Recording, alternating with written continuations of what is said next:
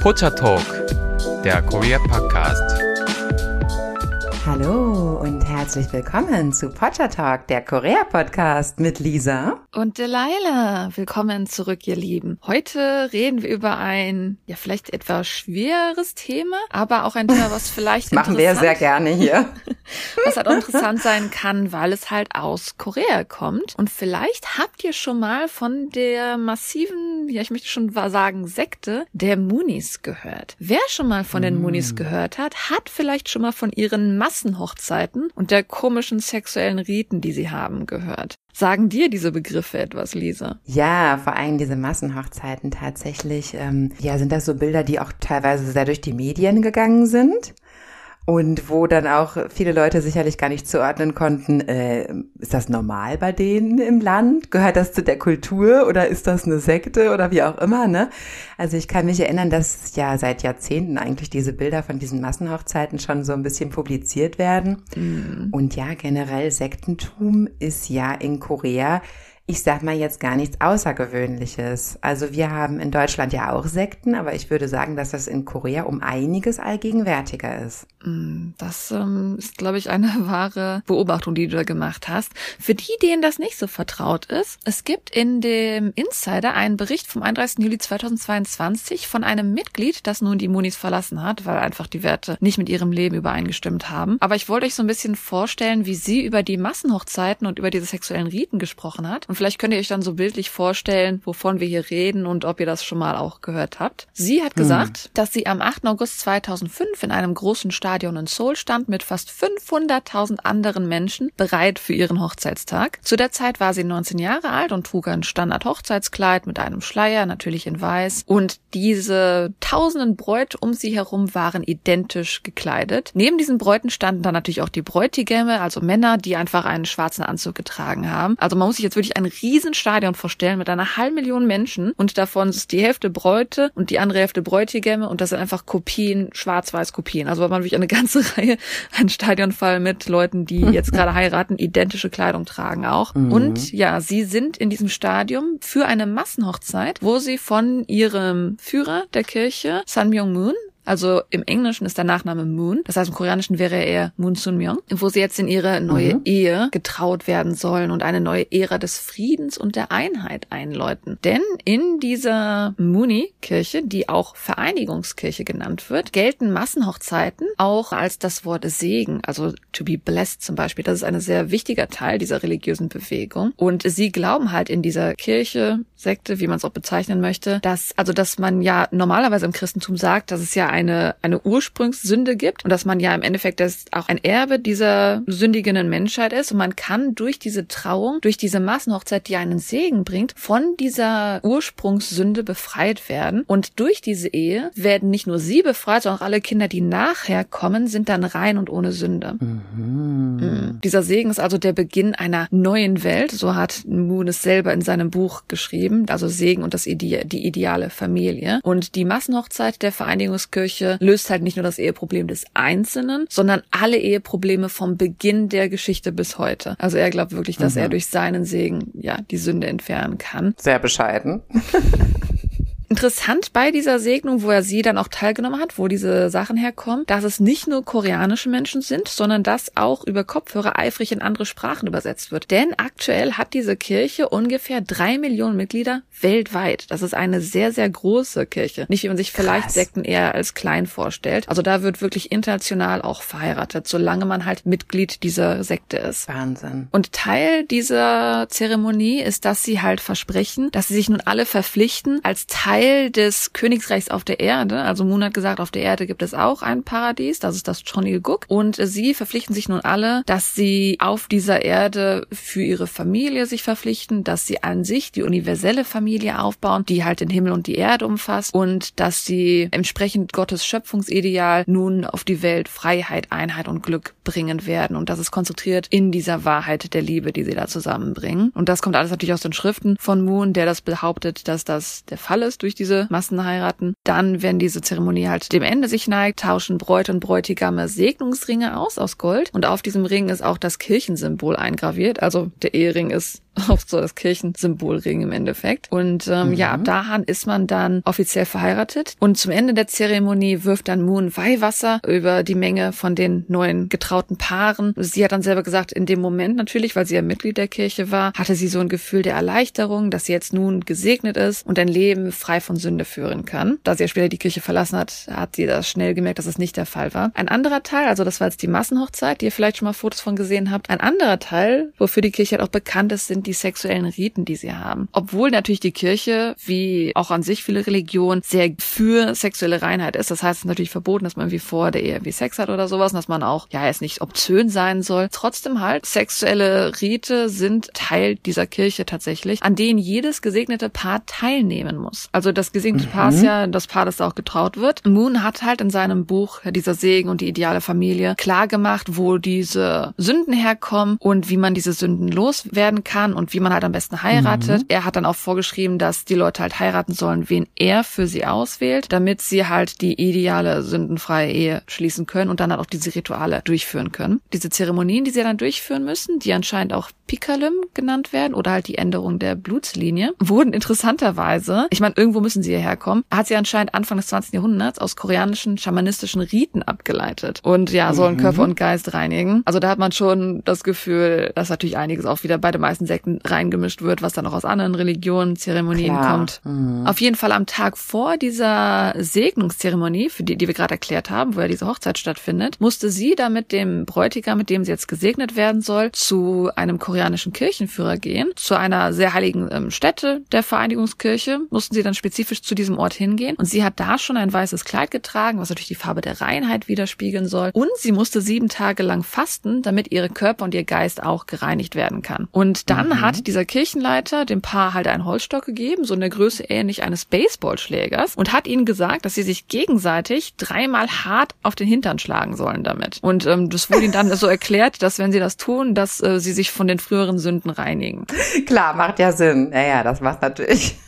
Das ist natürlich, leuchtet ein, ja. Und sie hatte dann beschrieben, dass sie da halt ihren Mann natürlich damit hauen musste. Sie hat aber nicht stark gehauen, weil es natürlich unangenehm war. Aber als sie dann dran war, gehaut zu werden, hat anscheinend sogar dieser Kirchenleiter mitgeholfen, drauf zu hauen. Und noch am Tag ihrer Hochzeit, der ja am nächsten Tag war, hatte sie blaue Flecken an Rücken, Beinen und Po. Also ist auch, ja, interessant, wie das dann durchgezogen wird, immer solche Reden. Nach der Segnung, die sie dann erhalten haben, gab es eine weitere dreitägige mhm. Zeremonie, wo sie vor dem Altar knien mussten, um halt ihrem Vater die Sünden, ja, zu beichten, entschuldigt zu bekommen. Und sie haben dann auch eine Reihe präziser Anweisungen bekommen, wie sie diese Sexzeremonie durchführen sollen, wo auch einige Positionen halt drinnen beschrieben waren zum Beispiel. Genau Details dazu habe ich nicht, aber ihr seht schon, es wird halt sehr klar ja ins Privatleben angegriffen, wie man heiraten muss und auch wie man anscheinend sexuell diesen Bund der Ehe starten muss.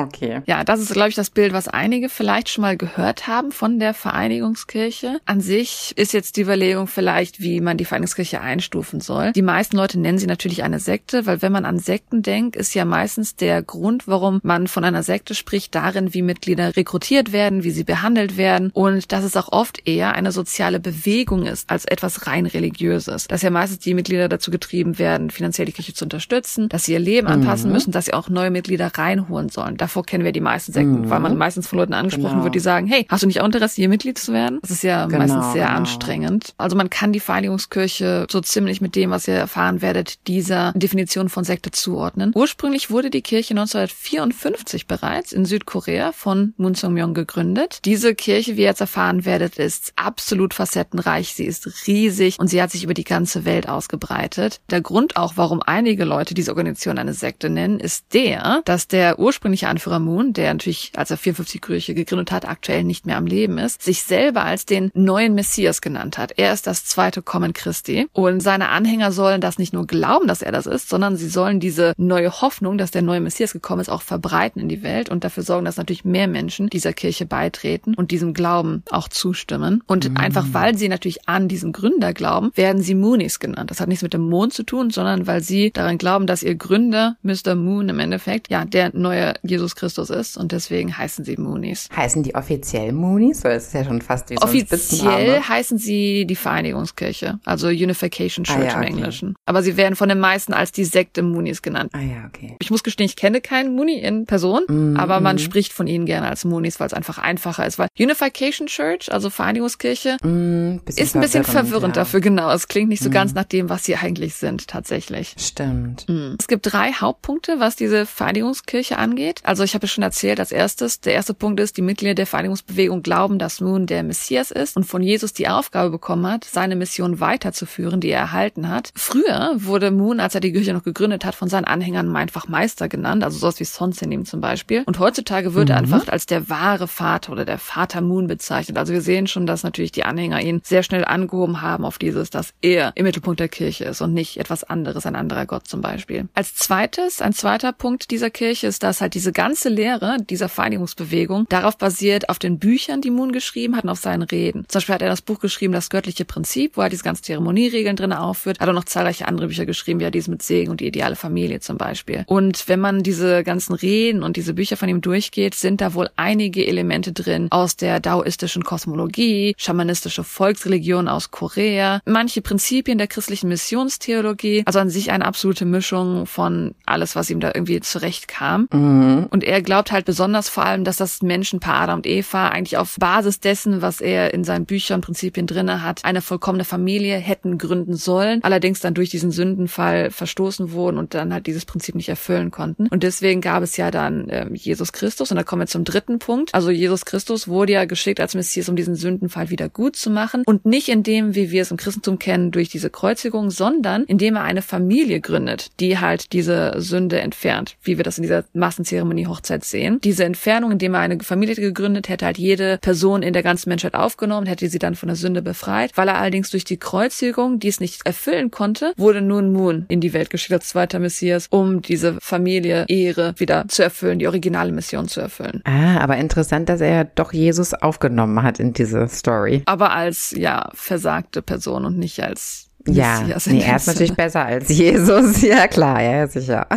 Also vielleicht sollten wir erstmal dazu kommen, wer genau ist die Person, um die es sich eigentlich in dieser Kirche dreht. Wer ist Moon Soo-myung? Moon Soo-myung wurde am 25. Februar 1920 geboren und verstarb am 3. September 2012 im Alter von 92 Jahren. Also er hatte ein sehr, sehr langes Leben. Also im koreanischen Moon Soo-myung, im englischen Sun Myung Moon. Moon wurde im heutigen Nordkorea zu einer Zeit geboren, als es Teil Chosens war, also Teil des japanischen Kaiserreiches, das ja Korea besetzt hat von 1910 bis 1945. Wurde in Nordkorea geboren, war allerdings dann offiziell noch theoretisch Korea, aber noch besetzt von Japan. Mit 15 Jahren hatte er angeblich, weil er Teil einer christlichen Familie war und natürlich dann auch am Ostersonntag die Kirche besucht hat, hatte er angeblich, als er 15 Jahre war, eine Christusvision, wo ihm Jesus gesagt hat, dass er seine Mission weiterführen soll. An sich zu seinem Lebensweg, als er neun Jahre alt war, schickte ihn sein Vater auf eine Dorfschule, wo er so konfuzianistische Schriften und chinesische Schriftzeichen gelehrt bekommen hat. Er hat auch dann mit 13 Jahren den Aufnahmetest für eine normale Schule bestanden, wo allerdings erstmal auf Koreanisch unterrichtet wurde. Weil aber zu der Zeit ja Korea unter japanischer Herrschaft war, hat er sich entschlossen, die Schule zu wechseln und besuchte dann ab 1934 die Yongju Public Normal School, wo halt auf Japanisch unterrichtet wurde, was ja dann damals die Nationalsprache war. Allerdings, wenn man jetzt glauben würde, okay, er ist deswegen gewechselt. Nach eigenen Angaben hat Moon bei der Abschlussfeier eine Rede gehalten, in der er Kritik an der japanischen Kolonialherrschaft übte und er von da an wohl von der Polizei beobachtet wurde. Also obwohl er sich dann für den Unterricht in Japan entschieden hat, war er trotzdem anscheinend laut gegen die japanische Kolonisierung. 1938 zog Moon nach Keijo. Keijo war ein Teil auch in Korea, wo Japan das noch besetzt hatte und besuchte dort die jetzt nicht mehr existierende Kaiserliche Universität Keijo für ähm, Handel und Industrie. Von 1941 bis 1943 studierte Moon dann an der Waseda Universität in Tokio tatsächlich und graduierte dann 1943 und kehrte nach zu der Zeit noch Chosen zurück, also nach Korea besetzt von Japan. Während der Zeit, wo er allerdings in Japan gewohnt hat, hat er einige Unabhängigkeitsbewegungen unterstützt, dafür eingesetzt. Und weil er sich dafür eingesetzt hat, war natürlich auch da noch unter ja, Beobachtung von den Leuten. Und als er dann wieder zurück war in Korea, wurde er im Oktober 1944 von der Polizei verhaftet, einfach ja, um zu sehen, was genau er da alles versucht vielleicht durchzuführen gegen Japan. Und wurde aber dann auch angeklagt im Jahr 1945, dass er Mitglied einer kommunistischen Partei sein soll und er eine Untergrundbewegung mit Kommunisten zusammen geplant hätte. Wie wir es ja wissen, wurde wurde Korea später im August 1945 getrennt am 38. Breitengrades. In was der nördliche Teil ist dann die Sowjetunion, der südliche Teil gehörte dann der USA oder war besetzt von der USA und er wurde ja da geboren, wo heute theoretisch Nordkorea ist, das heißt der Teil, der nun unter der Sowjetunion war. Und er wollte eigentlich gerne natürlich seine Heimat wieder besuchen im Oktober 1945, ging dann in diesen sowjetisch besetzten Teil Koreas zurück und hatte allerdings nur südkoreanisches Geld, mit dem er bezahlen wollte, wurde allerdings dort erneut dann verhaftet und für eine Woche inhaftiert,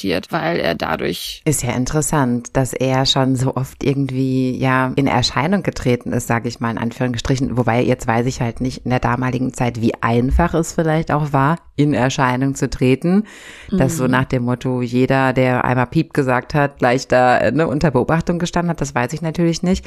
Aber ja, ist ja schon bemerkenswert. Das stimmt. Es geht auch sogar noch weiter. 1946 verließ Moon dann seine Familie und ging nach Pyongyang, um dort zu missionieren, wurde dort dann 1948 wegen Einbruch in die soziale Ordnung festgenommen und zu einer fünfjährigen Ach. Haftstrafe verurteilt, konnte allerdings fliehen im Jahr 1950 beim Einbruch von UNO-Truppen. Wir sind ja Einbruch in die soziale Ordnung, also wir sind ja in dem sowjetischen Teil noch. Also Pyongyang ist ja Nordkorea, aber zu der Zeit noch von der ja. Sowjetunion besiedelt und da haben wir dann vielleicht dann noch diese kommunistischen Regeln, dass man, wer missioniert, dann, wie wir das in anderen kommunistischen Ländern ah für Christentum verboten das ist. Also wer missioniert, nicht. ne, genau, der spricht gegen ja. soziale Ordnung. Ja, in China sind ja immer noch Religionen verboten. Mhm, zum Beispiel auch, genau. Als dann allerdings UNO-Truppen eingedrungen sind, 1950 konnte Moon fliehen zu der Zeit. Und er floh dann mit zwei Anhängern in die Hafenstadt Busan, ganz im Süden der koreanischen Halbinsel, wo sie erst 1951 ankam. Und er lebte dort in einer Lehmhütte und hat die Zeit genutzt, diese ganzen Prinzipien, Manuskripte niederzuschreiben, die wir nun später in dieser Vereinigungskirche sehen. Er hat also von 1951 bis letztendlich nämlich 1957 das Buch Erklärung des göttlichen Prinzip geschrieben hat, all diese Sachen geschrieben und geschrieben und geschrieben. Und im Jahr 1966 hat er dann eine überarbeitete Version mit dem Titel Erläuterungen des göttlichen Prinzips veröffentlicht. Und das ist nun auch das offizielle Buch als Grundlage der Glaubenslehre Moons. In dieser mhm. Zeit dann hat er am 1. Mai 1954 diese zuerst noch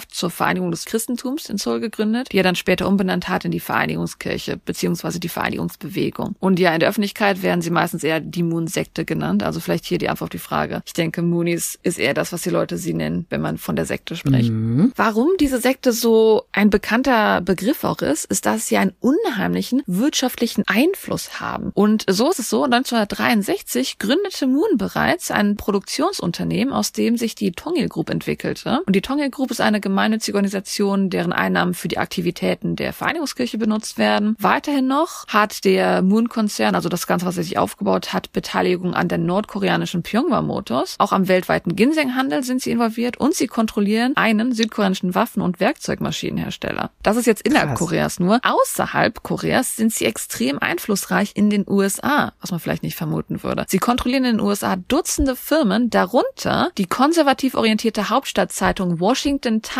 und besitzen den Pressedienst UPI. Krass. Ja, obwohl in Amerika liebt man ja auch Sekten, um das mal so auszudrücken. Ich bin aber erstaunt, was für Einfluss die haben. Also Washington Times unter einer Sekte ist schon erstaunlich. Der vor allem unter einer südkoreanischen Sekte. Also das ist ja auch interessant. Wie haben die da überhaupt den Einfluss ausbauen können? Spannend. Weil sie ja, wie gesagt, in Korea schon Firmen aufgebaut haben. Also klar, die Firmen unterstützen die Sekte, aber er selber hat sich diesen Konzern aufgebaut und hat dadurch natürlich mhm. Wege gefunden, das da reinzuschlingeln. Aber weil er sich so reingeschlingelt hat, kam er auch in Schwierigkeiten, denn er wurde dann in den USA zu 18 Monaten Haftstrafe verurteilt, als man 1982 gesehen hat, dass er Steuerhinterziehung durchgezogen hat. Ach, das natürlich dann auch noch, klar.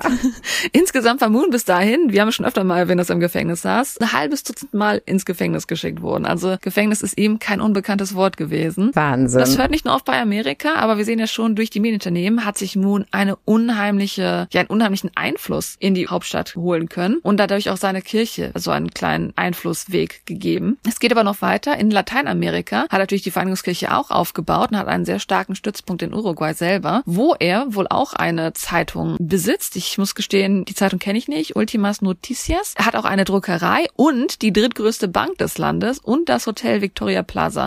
Also alles oh, unter dem krass. Weil er einfach so viel kontrolliert, gab es auch einen Artikel in der Chicago Tribune am 11. April 2006, wo darüber gesprochen wurde, dass schon alleine er mit seiner Firma True World Group den Fang und Handel von Fisch für Sushi in den USA kontrolliert. Und das wurde nochmal aufgegriffen, auch in der New York Times, die 2021 einen Artikel darüber veröffentlicht hat, wie Moon seine Gruppe True World Group Sushi auch kontrolliert. Also man sieht schon den Einfluss, den nur alleine die Gruppe auf die Welt hat oder auch Moon allein auf die Welt hatte. Und man sieht auf jeden Fall, es geht ausschließlich darum, das Gute in die Welt zu bringen und den Glauben natürlich zu verbreiten. Klar, es hat mit Geld nichts zu tun.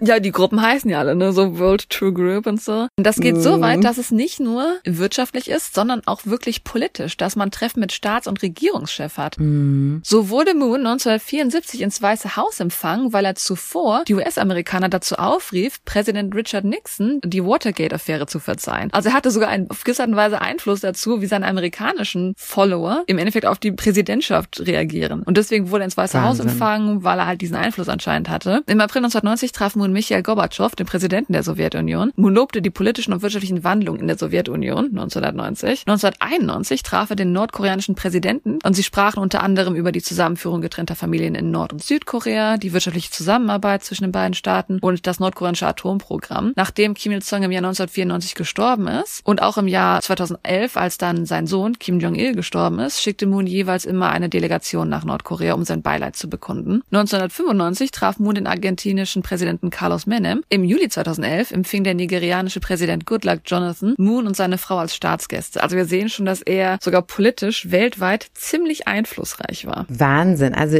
ich meine, dass die, dass er sich selber sehr wichtig findet, aber dass auch andere, ja, also Staatsoberhäupter es anerkennen, dass er wichtig ist und ihn einladen, da einbinden und so, das finde ich ja irre. Und er hat anscheinend sogar, weil er ja diese Botschaft des Friedens verkünden will, einen Fußball-World Cup gestartet, der sich Peace Cup nennt, also Friedensmeisterschaft. Und ähm, mhm. er hat das eingeführt im Jahr 2002, um halt ja ein weltweites Fußballturnier zu starten, in dem Völkerverständigung unterstützt werden soll und die Überwindung von Ideologien. Das soll dazu beitragen, dass Ideologien auch verbreitet werden, die passend sind zu dem Frieden im Endeffekt. Und stand deswegen auch immer stets unter der Herrschaft von Mu natürlich, wie das organisiert würde. Dennoch konnte er als Besitzer von zwei Fußballvereinen die FIFA und auch andere weltweit bekannte Fußballer für sein Projekt gewinnen und hat dadurch auch geschafft, seinen Wettbewerb relativ gut zu vermarkten und angeblich sollen die Einnahmen für hungerleidende Kinder in Asien, Afrika gespendet werden. Wie sehr das jetzt bewiesen ist, ist nicht genau gesagt. Interessanterweise fanden diese Cups öfter statt, seit Gründung alle zwei Jahre in Südkorea, aber auch im Jahr 2009 in Spanien ausgetragen. Bisherig waren die ganzen Gewinner alle Top-Teams aus Europa, darunter auch das deutsche Team Hamburger SV. Aber meiner Information nach Ach. war das letzte Turnier im Jahr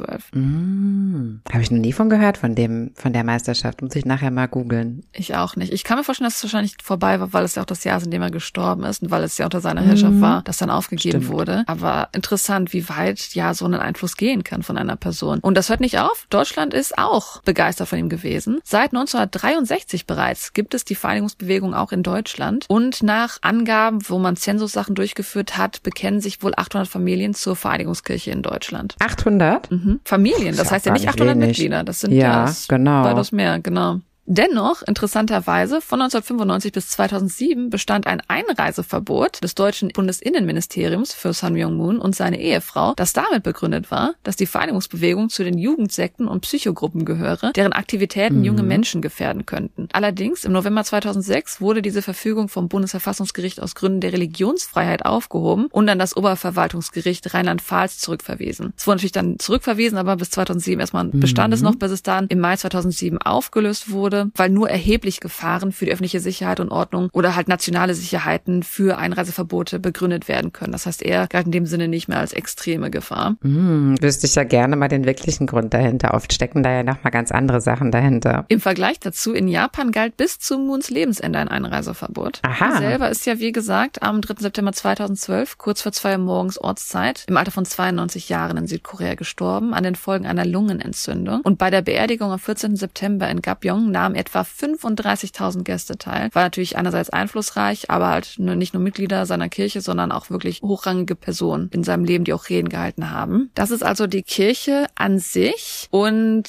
ich würde gerne auf etwas eingehen, was wir bisher noch nicht erwähnt haben. Und zwar hatte ich in der Zusammenfassung der Nachrichten Anfang diesen Jahres nicht über etwas gesprochen, was auch in den Top 3 der Personensuchtrends in Korea war, bezüglich des letzten Jahres. Und das war die Person, Sohn Shinzo Abe. Mm, ich erinnere mich. Wenn man das angespannte Verhältnis zwischen Korea und Japan kennt, macht es natürlich Sinn, dass der Tod von Shinzo Abe ein Trending Topic in Korea war, weil natürlich auch da an sich eine extreme Kluft zwischen den beiden Ländern herrscht. Aber es gibt tatsächlich einen Zusammenhang zwischen dem Tod von Shinzo Abe und dieser koreanischen Sekte, von der ich euch gerade erzählt habe. An sich erstmal natürlich, vielleicht für die, die es nicht mitbekommen haben, es war ein Tag, wo die Leute unter natürlich absoluten Schock war, denn der am längst amtierende Premierminister in der japanischen Geschichte wurde bei einer öffentlichen Rede ermordet und diese Art von Ermordung gab es nicht mehr seit einerseits am 15. Mai 1932, damals Tsuyoshi Inukai, oder seit dem Putschversuch am 26. Februar 1936 gibt es diese Art von, dass jemand einen Premierminister an anzieht und ermordet, nicht mehr. Also es ist schon Jahre zurück und es war extremer Schock für die Nation natürlich. Und man hat deswegen zuerst geglaubt, dass es eigentlich ein politisch motivierter Angriff gewesen wäre. Allerdings hat man später herausgefunden, dass das nicht der Fall ist. Bevor ich euch im Detail erkläre, was alles passiert ist, müsst ihr vielleicht auch wissen, wer eigentlich Shinzo Abe war. Shinzo Abe wurde am 21. September 1954 in Shinjuku, Tokio, in eine prominente politische Familie geboren. Obwohl er als sehr junger Mensch danach strebte, eigentlich ein Filmemacher zu werden, war es natürlich so, dass aufgrund seiner Familiengeschichte der später einen politischen Weg eingeschlagen hat. Denn sein Vater, Shintaro Abe, war von 1958 bis 1991 Mitglied des Repräsentantenhauses in Japan. Und während des Zweiten Weltkriegs mhm. meldete sich Shintaro freiwillig als Kamikaze-Pilot, aber der Krieg endete, bevor er die Ausbildung abschloss. Also sehr oh, politisch involviert auch schon. Das geht noch weiter. Krass. Da Abes Großvater mütterlicherseits, Nobusuke Kishi, er wird manchmal genannt der in Anführungszeichen Wirtschaftskönig des besetzten Chinas unter der Herrschaft von Japan, damals als Japan die Mandschurei und Nordchina invasiert mhm. hat. Kishi selber half dann auch 1955 bei der Gründung der Liberaldemokratischen Partei, LDP, die auch sehr wichtig ist später, und war von 1957 bis zu seinem Rücktritt 1960, nachdem es ziemlich ernste Proteste gab, war er Premierminister von Japan. Das heißt, in seiner Familie schon gab ah, es einen ja. Premierminister, bevor er selber auch Premierminister wurde. Und ah, Abe hat ja. seinen Großvater mütterlicherseits als sein Vorbild Nummer eins gesehen und wurde durch ihn zu vielen seiner Überzeugungen beeinflusst, wie zum Beispiel auch Kishis kämpferische Haltung Haltung gegenüber dem kommunistischen China. Über Kishi mhm. schrieb aber später, manche Leute bezeichnen meinen Großvater als Klasse A Kriegsverbrecher, weil er einiges in China getan hat. Mhm. Er sagt weiter, ich fühle mich stark angewidert von dieser Bezeichnung. Aufgrund dieser Erfahrung habe ich vielleicht ganz im Gegenteil eine emotionale Bindung zum Konservatismus entwickelt. Also wirklich, dass sein Großvater mütterlicherseits eine sehr große, einflussreiche Person für seine Politik war. Für Shinzo Abe war das auch gar nicht unbedingt anders. Shinzo Abe hat eine sehr lange politische Karriere gehabt, wo er auch eine sehr polarisierende Figur war, wer vielleicht noch nicht so viel von ihm gehört hat. Er war selber ein überzeugter Konservativer, wurde manchmal von seinen Kritikern und Gegnern oft als sehr rechtsliegender japanischer Nationalist bezeichnet. Trotzdem mhm. gelang es ihm, was einfach anderen japanischen Politikern nicht gelangt ist. Er wurde das erste Mal Premierminister im Jahr 2006, trat allerdings ein Jahr später bereits schon zurück, weil er gesundheitliche Probleme hatte. Also aus gesundheitlichen Gründen ist er zurückgetreten. Im September 2012 kehrte er wieder zurück als Vorsitzender der LDP-Partei, die ja sein Großvater mütterlicherseits gegründet hat. Also er war Vorsitzender der LDP-Partei und besiegte die Gegner mit 108 zu 89 Stimmen, um erneut Premierminister zu werden. Also wurde 2012 erneut Premierminister. Ist ja echt ungewöhnlich. Während seiner Amtszeit machte er viele kontroverse Äußerungen, die ihr vielleicht auch schon gehört habt. So wollte er zum Beispiel auch die Geschichte in Bezug auf japanische Kriegsverbrechen im Zweiten Weltkrieg revisionieren, also umschreiben lassen. nee, das war doch anders. Wir haben uns überlegt, das ist doch anders gewesen. Was natürlich zu sehr starken Spannungen zwischen China und Südkorea mit Japan geführt hat. Trotz dieser und vieler anderen Kontroversen, in denen er involviert war, war seine Position in der Politik sehr, ja, soll ich sagen, standhaft, denn er hat die Wahl zum Premierminister, die weitere Wahl, dass er bleibt, dass er Premierminister bleibt, gewonnen im Jahr 2014 und 2017. Also er hat sich weiterhin insgesamt dreimal durchgesetzt, dass er Premierminister wurde. Er hat sich allerdings dann entschlossen, 2020, weil seine gesundheitlichen Beschwerden wieder erneut stärker wurden, hat er sich entschlossen, selbst zurückzutreten. Dennoch, trotz all dieser Kontroversen, ist Shinzo Abe in vielen Bereichen und unter vielen Menschen in Japan natürlich beliebt gewesen. Warum wurde er denn dann überhaupt eigentlich ermordet? Und ich habe ja schon angedeutet, dass es etwas damit zu tun hat, dass Shinzo Abe etwas mit dieser Sekte zu tun haben könnte. Nun muss man vielleicht erstmal an sich sagen, die Sekte hat es ja weltweit geschafft. Welchen Einfluss hat diese Sekte denn überhaupt in Japan? Und was hat ja die Sekte mit Shinzo Abe und seiner Ermordung zu tun? Tun. Es läuft ein bisschen darauf hinaus, wie auch die Sekte finanziert wird. Wir wissen ja schon natürlich meistens, Sekten nehmen das Geld von ihren Mitgliedern und anscheinend mhm. kommt 70 Prozent der Finanzierung der Kirche aus Japan. Also sie haben das so krass vermarktet, dass sie anscheinend einerseits viele Mitglieder haben, aber dass sie auch etwas durchziehen, was sie spirituelle Verkäufe nennen. Und zwar ist es so, diese Sekte, die guckt halt nach, die recherchiert bei japanischen Bürgern, wer gerade verstorben ist und geht dann von Tür zu Tür dieser Personen, die verstorben sind und behaupten, dass sie im spirituellen Kontakt sind mit diesen verstorbenen Angehörigen der Familie und dass sie ja ihnen Geld geben sollen für diese spirituelle Opfergabe, damit dann diese tote Person auch in den Himmel kommen kann. Und wenn diese Familie sich weigert, oh, Geld mies. der Kirche zu geben, dass die Person nicht den Weg in den Himmel finden wird. Und das ist legal? Ich glaube, dass sowas nie ganz legal also, ist. Aber im Endeffekt sorry, so, ja, sowas ja muss ja verboten Spenden. werden. Das, eigentlich muss es verboten werden, hast du recht. Naja, aufgrund ja dieser und vieler anderen Faktoren soll natürlich die Vereinigungskirche trotz ihres Namens eigentlich eher dafür gesorgt haben, dass Familien einfach auseinanderbrechen, weil man natürlich dann mit Sachen konfrontiert wird, die finanziell schwierig sind oder an sich, die auf dem Glauben Leute auseinanderreißen können. Ja klar, dass, wenn in einer Familie auf einmal ähm, ja der Onkel irgendwie der Sekte beitritt und dann nur noch von der Sekte spricht oder irgendwie sowas, dann ähm, ja, da können Familien auseinanderbrechen. Das ist so ähnlich wie wenn der Onkel Querdenker wird. Da können auch Familien mhm. auseinanderbrechen. Und überleg nochmal zurück, wir kennen die Kirche aufgrund ihrer Massenhochzeiten, weil die Kirche ist ja weltweit, dass sie bestimmt, wer geheiratet werden soll, wie man im Endeffekt seine Ehe zu leben hat. Und man wird natürlich auch dazu getrieben, weil die Kirche auch Geld machen will, dass man weiterhin Geld gibt. Und das mhm. riskiert ja auch, gefährdet auch die Sicherheit und Stabilität der eigenen Familie, die beteiligt ist. Das ist ja immer so ein Ding bei den Sekten, auch dass die ja dann den Leuten immer sagen, ja, ihr sollt ganz bescheiden leben und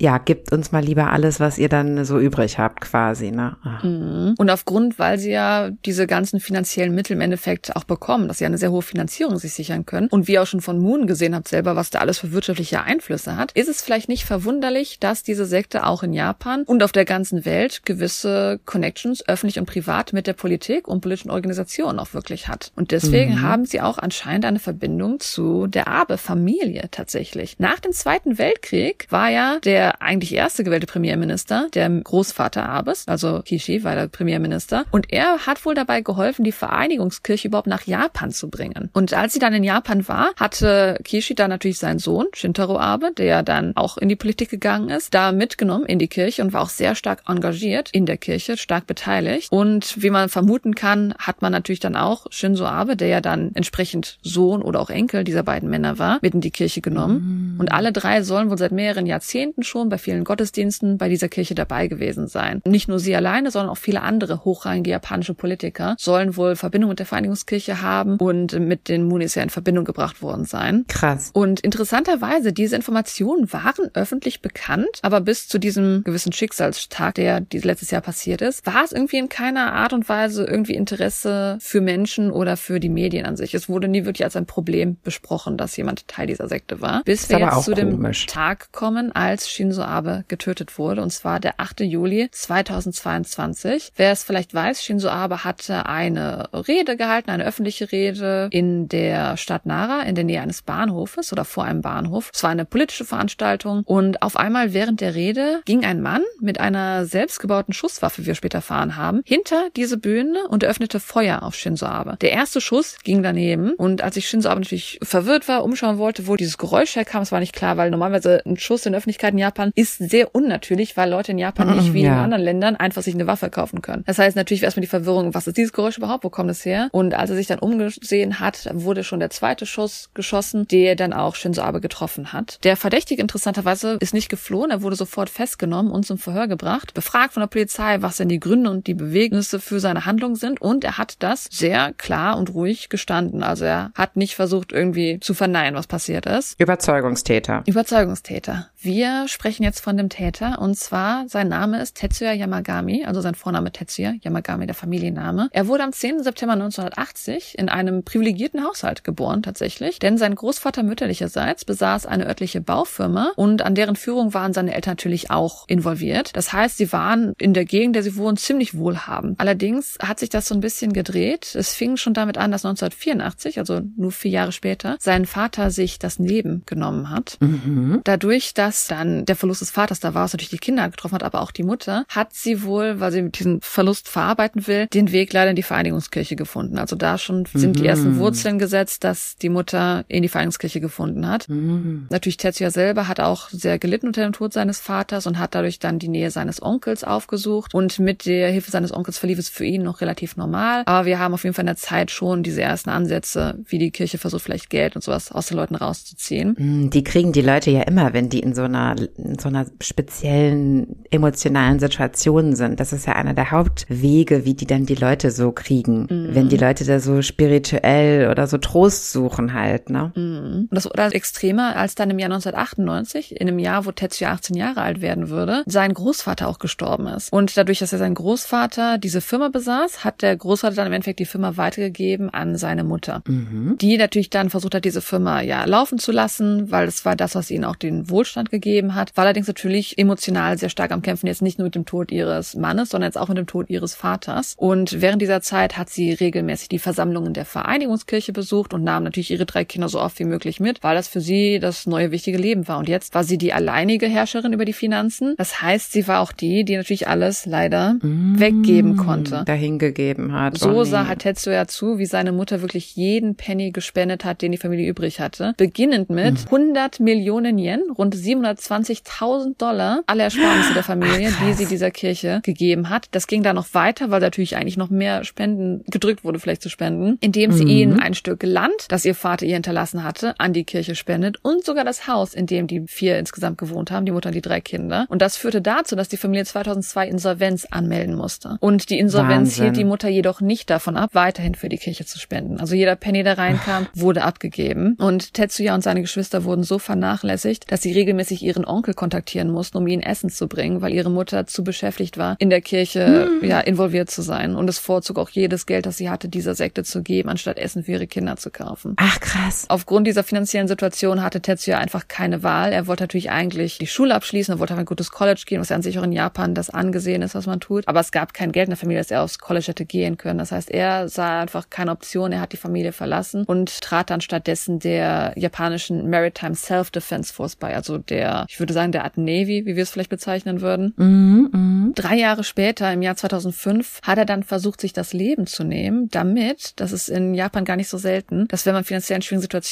ist, dass man eine Life Insurance Policy startet. Das heißt, man zahlt also in eine Versicherung rein für sein Leben. Und wenn man dann Lebensversicherung, ja, stirbt, mhm. dass dann dieses Geld ausgezahlt wird für die Überbleibenden. Dass die dann Geld davon haben, dass du nicht mehr Geld verdienen kannst. Das machen in Deutschland auch viele. Hatte seine Geschwister als Beneficiaries, also als die, die das Geld bekommen sollten, eingeschrieben. Hatte also dann versucht, 2050 umzubringen. Der Versuch ähm, scheiterte allerdings, aber wir sehen daran schon, wie schlimm die Sachen waren. Und als der Versuch fehlgeschlagen ist, hat er dann 2005 diese Maritime Self-Defense Force verlassen. Wie aufopferungsvoll. Der wollte sich umbringen, damit seine Geschwister ein bisschen Geld haben können. Das ist in Japan leider nicht unüblich, dass das als ehrenhaft gesehen wird, dass man, wenn man diese Probleme hat, dass man so der Familie noch Geld geben kann. Deswegen, weil es so ehrenhaft ist, ist es halt etwas, was man auch in Japan versucht zu vermeiden durch neue Regelungen, dass man halt nicht unterstützt wird, dass man sich das Leben nehmen muss für solche Situationen. Das ist an sich ein Wahnsinn. schwieriges Thema in Japan. Es geht dann ein bisschen weiter, dass ein paar Jahre später sein älterer Bruder mit einem Lymphom diagnostiziert wurde, eine Krankheit, mit der er wohl an sich schon einige Zeit zu kämpfen hat, die er allerdings natürlich nicht behandeln lassen konnte, weil er finanzielle Engpässe hatte, um das überhaupt medizinisch alles tragen zu können. Oh. Und weil er das nicht bezahlen konnte, hat sein Bruder sich dann 2015 das Leben genommen, um halt der Krankheit und der finanziellen Belastung ein Ende zu setzen. Wie schrecklich. Wir sehen vielleicht so ein bisschen schon, wie sehr er dadurch auch einen gewissen Hass auf diese Sekte entwickelt hat, die im Endeffekt ja sein Leben zerstört haben. Also er sah wirklich Verständlich. er sah diese Kirche und die Munis als das Unglück, verantwortlich für das Unglück, was in seinem Leben alles passiert ist. Und fing dann an, wie ein Besessener, diese Gruppe zu recherchieren, herauszufinden, was alles passiert und wollte original den Anführer ermorden. Dann hat er allerdings irgendwann entdeckt, dass Shinzo Abe eine Verbindung zu dieser Kirche hatte. Und nicht nur irgendeine, sondern dass sein Großvater größtenteils dazu beigetragen hat, dass diese Kirche überhaupt nach Japan kam. Und dass Abe in seinen Augen nun dazu beitrug, dass diese Kirche weiterhin einen riesigen Einfluss in Japan hat. Stimmt ja auch insofern, ja. ja. Er geht ja mit gutem Vorbild voran als Premierminister und der wird sicherlich dafür verantwortlich gewesen sein, dass da noch mehr Leute beitreten oder gutes Vertrauen zu der Muni-Gruppe hatten oder so, ne? Ja, und letztendlich ja dann auch seine Mutter begeistert haben und dadurch seine, in seinen Augen seine Familie absolut ruiniert haben. Und es kam dann so weit, dass, wie gesagt, am 8. Juli war ja der Anschlag. Am 7. Juli, einen Tag vorher, schickte Tetsuya einen Brief an einen Blog-Redakteur und in diesem Blog geht es spezifisch um Probleme, die Kinder von Gläubigen religiöser Sekten erleben. Das heißt, er hat sich sehr spezialisiert auf dieses Thema, hat darüber geschrieben und deswegen hat Tetsuya dann spezifisch an ihn noch einen Brief geschrieben und der Brief lautet, ich habe Ihnen einmal geschrieben, dass ich mir so sehr eine Waffe wünsche, dass ich genauso gut eine Hand aus meinem Hals strecken könnte, um danach zu greifen. Das ist ein japanischer Begriff, dass wenn man so greedy ist, dass eine Hand aus dem Mund kommt. Also ist jetzt keine komische ah, po okay. Poesie ah, ja. oder sowas. okay. Seitdem und jetzt widme ich mich der Waffenbeschaffung. Meine Hingabe glich der der Anhänger der Vereinigungskirche, die alles außer ihrem ganzen Leben im Namen eines falschen Gottes aufgeben. Meine schicksalhafte Begegnung mit der Vereinigungskirche liegt etwa 30 Jahre zurück. Meine Mutter hat, seit sie der Religion beigetreten ist, über 100 Millionen Yen verschwendet, Zusammenbruch und Bankrott unserer Familie geduldet. Als solche Dinge vergingen und meine Teenagerjahre vorbei waren, wäre es nicht übertrieben zu sagen, dass diese Erfahrung den Rest meines gesamten Lebens verzerrten. Obwohl ich Abe verabscheute, ist er nicht der Hauptfeind. Er ist nicht mehr als ein Sympathisant der Vereinigungskirche, jemand, der großen Einfluss in der realen Welt hat. Dieser Brief wurde Tage nach dem Attentat entdeckt und dann später zusammen mit der Geschichte von Tetsuya Yamagami, die er dann in der Befragung erzählt hat, in der japanischen Medien veröffentlicht. Und auch weiter in diesen Befragungen, nachdem er ja nichts mehr zu verlieren hatte, er hat ja im Endeffekt geschafft, was er wollte, er hat Shinzo Abe ermordet, hat der nun 41-jährige Mann einfach erklärt, was er alles eigentlich noch vorher geplant hatte. Er hat ja, wie gesagt, vorher zuerst geplant, auch die koreanischen Führer dieser Kirche zu töten. Und seit dem Bankrott seiner Familie, vor über 20 Jahren, ist er auch schon bereits mit Messern durch die Kirchenhallen gelaufen und hatte dann nach der Gelegenheit gesucht, vielleicht die südkoreanischen Führer der Kirche zu finden und zu erstechen, hat das allerdings halt nie mhm. geschafft. 2019 hat er sogar geplant, als ein hochrangiges Mitglied Japan besucht hat, dass er dieses Person mit einem Molotow-Cocktail beschmeißen könnte, aber er hatte an dem Tag keinen Zugang zu dem Ort, wo diese Person war. Weiter hat er überlegt, dass er vielleicht mit Reiskochern hausgemachte Bomben herstellen könnte, hat allerdings dann realisiert, sein Hass ist ja mit den Anführern dieser Person und nicht mit den, ja, mit den manipulierten Anhängern, deswegen wollte er nicht riskieren, dass er diese Menschen verletzt, anstatt nur den Anführer zu verletzen. Und ja, so mhm. Kam es dann im Endeffekt bei seinen ganzen Versuchungen dazu, dass er versucht hat, verschiedene Arten von Rache zu planen und dann am Endeffekt am 8. Juli 2022 seine Rache an Shinzo Abe ausführen konnte. Wahnsinn. Was besonders interessant ist, ist die Reaktion nach diesem Attentat. Denn ich glaube, wenn wir all drüber nachdenken, ein politischer Anführer wird ermordet, dann ist die Reaktion erstmal natürlich sowieso am Anfang erstmal Panik, Unsicherheit, weil man am Anfang natürlich nicht weiß, was war der Grund. Man hat zuerst, also mhm. Politiker haben aus vielen Gründen, also aus Respekt, aus Sicherheitsgründen, erstmal selber diese ganzen Wahlkampfauftritte abgesagt, weil man natürlich nicht wusste, was passiert sind es politische Motivation. Klar. Man war sich nicht sicher, was waren die Hintergründe. Nachdem allerdings dann, weil er natürlich auch sofort festgenommen wurde, nachdem die Befragung von Tetsuya Yamagami bekannt war und dann auch der Brief veröffentlicht wurde und dann seine Tweets gesehen wurden, warf dies eigentlich sogar mehr Bedenken und Fragen auf, als wenn es ein rein politisch motiviertes Event gewesen wäre. Denn politisch motiviert kann man manchmal vielleicht sogar noch eher nachvollziehen, weil es eine andere politische Gruppe ist oder sowas. Aber stattdessen war dann mhm. sehr stark gefragt, Moment mal, es war, es war verbunden mit einer Sektenkirche und das hat auch politische Zusammengehörigkeit und welchen Zweck hatte diese Attentat jetzt? Also nicht nur in Japan, sondern auf der ganzen Welt hat man so ein bisschen gefragt, was es daran war und wie tief gehen diese Verbindungen. War diese Verbindung zu Abe wirklich so extrem? Das ist ja dann erst so erstmal in der Öffentlichkeit bewusst geworden, die jetzt vielleicht nicht auf diese Kirche geguckt haben. Und überraschenderweise bestätigte die Vereinigungskirche die Geschichte teilweise, indem sie nicht alle Details gesagt haben. Sie haben bestätigt, dass ja, die Yamagami-Familie war in diesem Zeitraum Teil der Kirche und hat auch Geld gespendet, hatten allerdings halt keinen Betrag bestätigt. Und sie haben auch bestritten, dass Shinzo Abe mit ihnen zu tun hätte, dass er nur freundliche Reden für ihre angeschlossenen Organisationen gehalten hätte. Hinter den Moonies selber gab es aber auch Konflikte, dass natürlich einerseits die Moonies ganz klar gesagt haben, ja, dass sie Beileid zum Tod von Shinzo Abe haben, dass sie das Gefühl haben, dass sie wahrscheinlich dann wegen diesen Interviews auch ein bisschen verantwortlich dafür waren, aber sagen trotzdem, mhm. es tut uns leid, aber wir haben da keine eigene Hand im Spiel gehabt. Dann gibt es verschiedene prominente Führer, die gesagt haben, ja, vielleicht sollten wir das System der Kirche in Japan reformieren, dass die Kirche in Japan so extrem geworden ist und dass wir vielleicht diese spirituellen mhm. Verkäufe ändern sollten sollten. Und natürlich die anderen Firma der Kirche haben gesagt, nein, nein, nein, der, der labert Unsinn, weil natürlich sehen die den finanziellen Sinn darin, diese spirituellen Käufe weiter zu behalten. Japan ist ja mhm. bisher noch finanziell das größte Einnahmemittel. Mhm. Weil es dann auf einmal in den Medien jetzt hinterhergespielt wurde, hinterhergetragen wurde, gibt es so viel Streit, dass es sogar Nachrichten gab in Korea und Proteste in Korea, wo es dann wirklich in den Medien hieß, die Vereinigungskirche Mitglieder beschuldigen die japanischen Medien, dass sie einen Bias haben, also dass sie einen Vorteil haben gegen die Kirche, dass sie Hassreden halten Aha. über das, was jetzt mit der der Abe-Ermordung herausgekommen ist, ans Licht gekommen ist. Und aus diesem Grund organisierten sie Proteste in Korea, wo über 3000 Menschen aus dieser koreanischen Einrichtung der Kirche in Seoul auf die Straßen gingen und dort gegen die japanischen Medien demonstriert haben. Angeblich waren die meisten Teilnehmer dieser Proteste japanische Frauen, die durch dieses Massenehesystem mit koreanischen Männern verheiratet wurden. Und es ging halt Aha. halt so weit, dass diese Personen in Korea dann die japanischen Medien oder sogar Talkshow-Gäste und andere Personen angeklagt haben für Defamation, also für, wenn man jemanden dann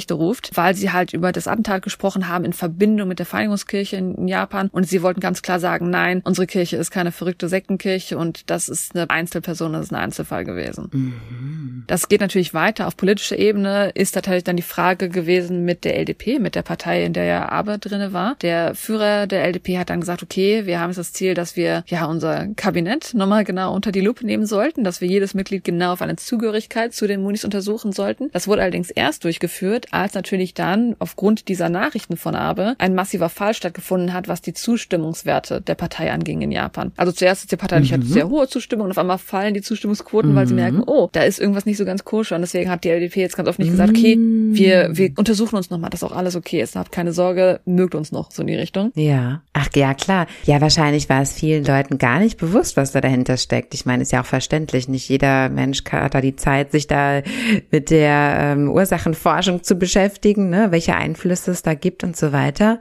Und das wurde ja sicherlich nicht so offen publiziert, weil es ja wahrscheinlich auch in Japan trotzdem kontroverse Meinungen zu der Sekte gibt. Und dann hat man das wahrscheinlich so ein bisschen so im Hintergrund. Mhm. An sich durch die Nachricht wurde natürlich noch viel, viel mehr bekannt. Und es kamen auch Anwälte ans Licht, die gesagt haben, dass wir insgesamt 400 Opfer der Kirche haben, die im Zeitraum von nur 2017 bis 2020, also in drei Jahren, haben diese 400 Opfer einen Schaden gemeldet von 40 Millionen Dollar umgerechnet, die sie halt dieser Kirche gespendet haben. Der Anwalt hat aber gesagt, dass das Geld, das eigentlich ein Schaden ist, weil diese Opfer aus falschem Vorwand zu dieser Spende des Geldes gezwungen wurden. Okay, da würde ich jetzt gerne mal die Hintergründe wissen, weil gespendet hört sich jetzt ja für mich erstmal relativ freiwillig an. Also du musst verstehen, diese Opfer sind eigentlich dasselbe wie die Mutter. Das heißt, dass natürlich dann diese Kirche dazu gedrückt hat, dass man im Endeffekt alles spendet, was man überhaupt besitzt. Und das ist natürlich dann unter falschen Vorstellungen, dass man nur, wenn man alles spendet, auch in den Himmel kommt und diese ganzen Geschichten. Dass man unter solchen Umständen von der Sekte gezwungen wird zu spenden. Gezwungen natürlich nicht mit dem Messer an der Hand, sondern manipulativ, so wie wir halt andere Sekten auch in der Welt sehen. Nee, aber wie läuft da so eine Verhandlung ab? Ich meine, der Richter kann ja auch nicht widerlegen, dass man nicht in den Himmel kommt durch das Geld, was man gespendet hat. Weißt du, wie ich das meine? Also der Ja. kann ja nicht sagen, ja, das ist hier, die verarschen dich hier. Der kann ja, der kann das ja nicht widerlegen sozusagen. Das ist ja bei Religionen immer so das Problem, ne? Da kommst du halt an dieses Argument, weswegen man an sich mit Sekten auf so einer schwierigen Grauzone läuft. Und Mhm, deswegen wir auch die Sekte an sich noch haben. Denn am 16. Oktober 2022 kündigte der jetzige japanische Premierminister an, dass sie eine Untersuchung durchführen wollen, wo die ganzen Vorwürfe gegen die Vereinigungskirche untersucht werden sollen. Und wenn Sachen bewiesen werden, die anscheinend gravierend genug sind, soll wohl diese Organisation aus dem japanischen Territorium offiziell verboten werden, alles aufgelöst werden. Also wie sehr das illegal möglich ist, können wir aktuell natürlich nicht sagen. Der Unterschied dazu ist, also bisher, das war die Reaktion, wie wir sie politisch gesehen haben, wie wir sie in den Medien gesehen haben. Was sehr interessant ist, ist, wie das Publikum an sich in Japan reagiert hat. Denn sie haben sehr anders reagiert, wie man es erwarten würde. Die Reaktionen waren sehr ungesehen, als was man bisher für Attentäter oder auch an sich Mörder vielleicht sehen würde. Denn für manche galt Tetsuya Yamagami nun als Held. Und er war ein Kämpfer der Freiheit, er war eine Art Ikone. Es wurden sogar T-Shirts mit seinem Namen verkauft. Und es gab Leute, die sich gecosplayt haben. Also Cosplays, wenn man Sachen eigentlich trägt aus Animes, zum Beispiel, dass man so Figuren nachspielt. Es gab Leute, die ihn gecosplayt haben, wie er aussah am Tag, als er den Attentat verübt hat. Ach krass, er wurde so eine Art Kultfigur dann. Genau, und sogar am Tag, als Shinzo Abe beerdigt wurde, haben sie dann vielleicht extra noch als Botschaft, dass es derselbe Tag war, eine Art Dokumentation veröffentlicht, in der sein Leben detailliert beschrieben wurde, damit man versteht, warum er das halt getan hat. Und es wurden sogar Petitionen eingereicht, um seine Strafe drastisch zu reduzieren. Es gab breite Unterstützung dafür, was er getan hat. Das ist halt wirklich ungesehen, dass so eine Sympathie eigentlich in Japan für einen derartigen Fall vorherrscht. Das Problem natürlich hier, irgendwie die Reduzierung seiner Strafe wäre auf jeden Fall trotzdem ein Problem, weil es natürlich auch dann andere dazu veranlassen könnte, zu versuchen, ihre eigenen Probleme im Leben Eben. mit denselben radikalen Methoden zu lösen. Also bisher ist das nur eine Eben, Petition. also Mord ist ja immer noch Mord. Interessant ist halt wirklich, wenn man es zusammenfasst, dass es halt nie ein politisches Attentat war. Also als ich das erstmal von gehört habe, habe ich natürlich auch gedacht, dass es ein politischer Grund wäre, weil er auch politisch eine sehr einflussreiche Person war und auch viel Kritik zwischen den drei Mhm. Ja, Ländern auch hervorgerufen hat. Aber im Nachhinein wissen wir jetzt, dass es mit einer koreanischen Sekte zu tun hatte, dass der längste Ja, amtierende Gründe. Premierminister in Japan ermordet wurde. Und das Wahnsinn. ist echt erstaunlich, wenn man darüber nachdenkt. Abgefahren. Ja, ja, ja. Wie ihr vielleicht merkt, an diesem Ausmaße der Geschichte konnte ich das natürlich nicht in dem Nachricht zusammen Cap erzählen, aber das ist mhm. sehr, sehr erstaunlich und ich bin echt gespannt, was ihr dazu sagt. Also ihr habt jetzt an sich heute von dieser Vereinigungskirche gehört oder auch von der Moon-Sekte, wie sie eigentlich eher bekannt ist, von den Moonies und dazu, wie sie zu der Ermordung, dem Attentat an Shinzo Abe geführt haben. Also mich würde sehr interessieren, wie eure Meinungen dazu sind. Ja, in dem Blog poste ich auf jeden Fall auch noch mal ein paar Bilder von diesen Massenhochzeiten. Tatsächlich ist mir jetzt äh, während deines Vortrags aufgefallen, ja, es wurde lange irgendwie nicht so richtig über die berichtet in den Mainstream-Medien, äh, in den Nachrichten oder Man so. Man hat halt also, immer gesagt, nur dieses verrückt über die Hochzeiten gehört, nie so genau, wie extrem mm, die eigentlich drauf sind, ne? Ja, genau, genau. Also weiterführende Infos, wie gesagt, unter potchatalk.de gerne zu finden für euch. Aber teilt uns auch gerne eure Meinung zu der Sekte mit. Habt ihr da schon mal von gehört? Kennt ihr vielleicht Anhänger dieser Sekte? Denn immerhin 800 Familien in Deutschland sind da auch von betroffen. Oder ja, alle anderen äh, Infos, äh, die ihr uns gerne weiterleiten würdet, unter podchatalk at gmail.com. Besucht uns auch auf Instagram und auf YouTube. Vielen lieben Dank, dass ihr reingehört habt. Ich wünsche euch allen noch einen schönen Morgen, einen schönen Mittag, einen schönen Abend. Tschüssi. Tschüss, Anjong.